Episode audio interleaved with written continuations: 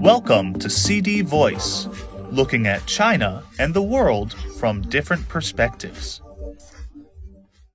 The average score for Chinese test takers in the test of English as a foreign language has significantly improved in the past decade, from 77 in 2010 to 87 in 2021, approaching the global average score of 88, according to a recent report.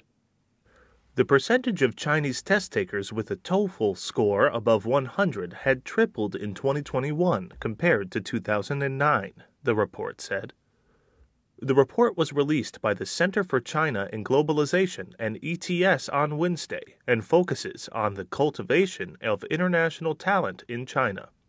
In 2021, 24 provincial regions had an average TOEFL score of more than 80 points, with eastern regions having higher international communication literacy. In terms of comprehension indicators, since 2008, the reading scores of Chinese TOEFL test takers started to surpass the global average. Meanwhile, the difference between Chinese test takers' listening scores, 22 points, and the global average, 23 points, was reduced to 1 point in 2021. When it comes to expression indicators, the gap between Chinese test takers and the global average has also narrowed.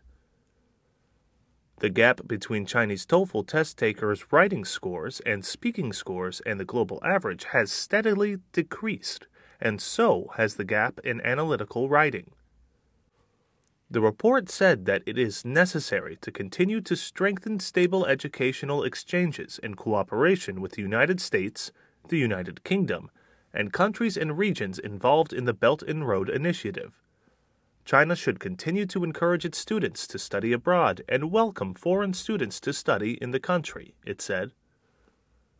Moreover, foreign languages can promote the growth of international talent and serve as the bridge for China's development. Therefore, the status of foreign languages in China's education system should remain the same, and more efforts are required to promote foreign language education, the report said. Wang Huiyao, president of CCG, said China is an important source of international education for many countries and regions, and a large number of Chinese students will choose to study abroad after the COVID 19 pandemic. Moreover, attracting talent globally is important for China to innovate and develop, he said. Fu Bo, Deputy Secretary General of China Education Association for International Exchange, said under the current ever changing and complex international landscape, countries must strengthen cooperation and attract global talent with more open policies. Universities are the breeding ground for international talent.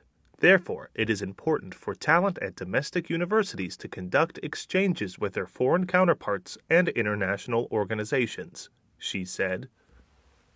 I am Ryan Usher. That's all for today. For more news and analysis, buy the paper. Until next time.